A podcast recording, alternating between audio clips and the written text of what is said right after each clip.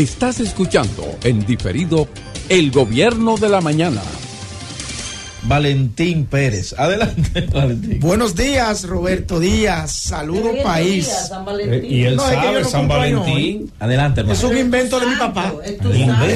Yo ni creo en eso. Van 30 segundos. Adelante, Valentín. Buenos días, país. Buenos días, República Dominicana. Miren, hoy yo le quiero hablar sobre un tema que para mí ha sido muy chocante.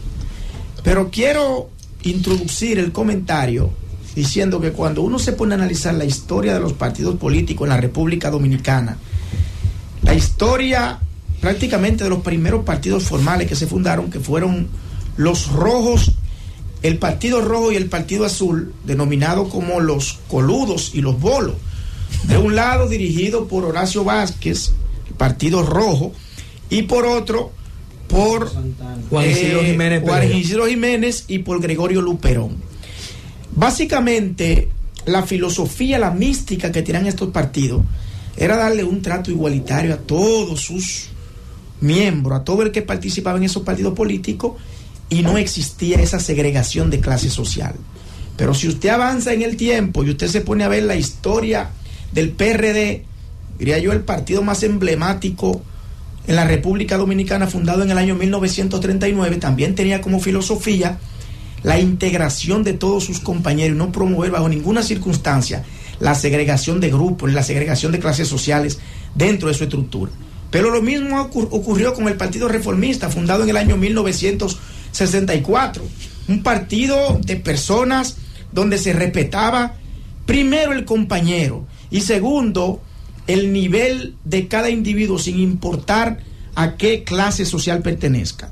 El año 1973 también fue marcado por la fundación del PLD, un partido de cuadro, un partido de personas con un nivel, diría yo, académico, educativo, por encima de las medias, pero también donde tenían como principal filosofía el respeto de los compañeros, la no segregación de clase social y el reconocimiento del mérito a través del esfuerzo y del sacrificio. La distribución social. En el año 2020, ¿qué acontece? Que yo, yo escuchaba hablar sobre popis en República Dominicana, pero bueno, no le di nunca mucha importancia. E incluso el oficialismo siempre se le ha, se le ha acusado de tener popis dentro de sus filas. Grupos selectos que se han posicionado o están por encima de todo el mundo. Y yo decía, bueno, eso son cosas de la oposición con el objetivo de dañar ese partido y nunca le di mucha importancia.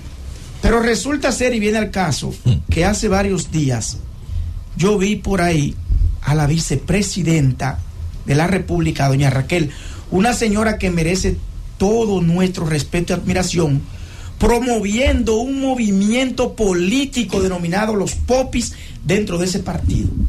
Y cuando yo lo vi, yo me quedé estupefacto y dije, pero eso no puede ser posible.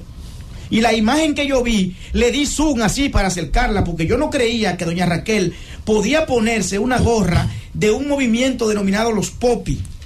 Eso a mí automáticamente me transportó a la Edad Media, con el tema del feudalismo, con el tema de todo lo que tiene que ver con la gleba, con la servidumbre. Y yo dije, pero ven acá, pero ese partido realmente se ha atrevido a hacer eso, a segregar la clase social interna y decir, estos son popi, estos son guaguaguá, este es la gleba, este es el feudal, estos son los, las personas de más o menos nivel.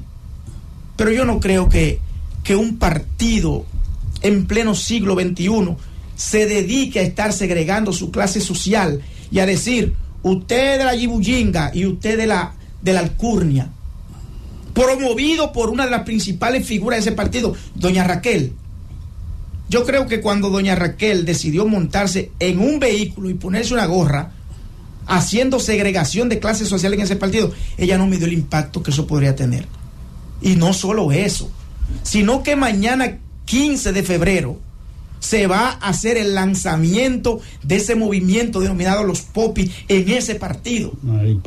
y yo no creo que ni Luis Abinader ni Raquel vayan a estar en el lanzamiento de ese movimiento reconociendo el popis, reconociendo el rico, no reconociendo el talento, el trabajo diario, el trabajo consuetudinario del joven en ese partido.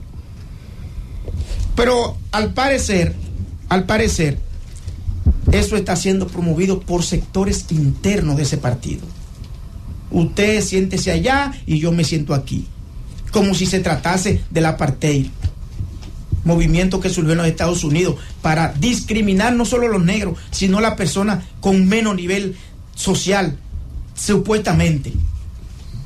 Entonces, nosotros debemos reflexionar al respecto, que estamos en una sociedad que ha logrado grandes conquistas para que un partido desde el gobierno trate de imponer grupismo, maltratando a aquellos que tanto se han sacrificado y exaltando a lo que se le ha brindado todos en bandeja de plata. Gracias por escucharnos. Sigue conectado. Z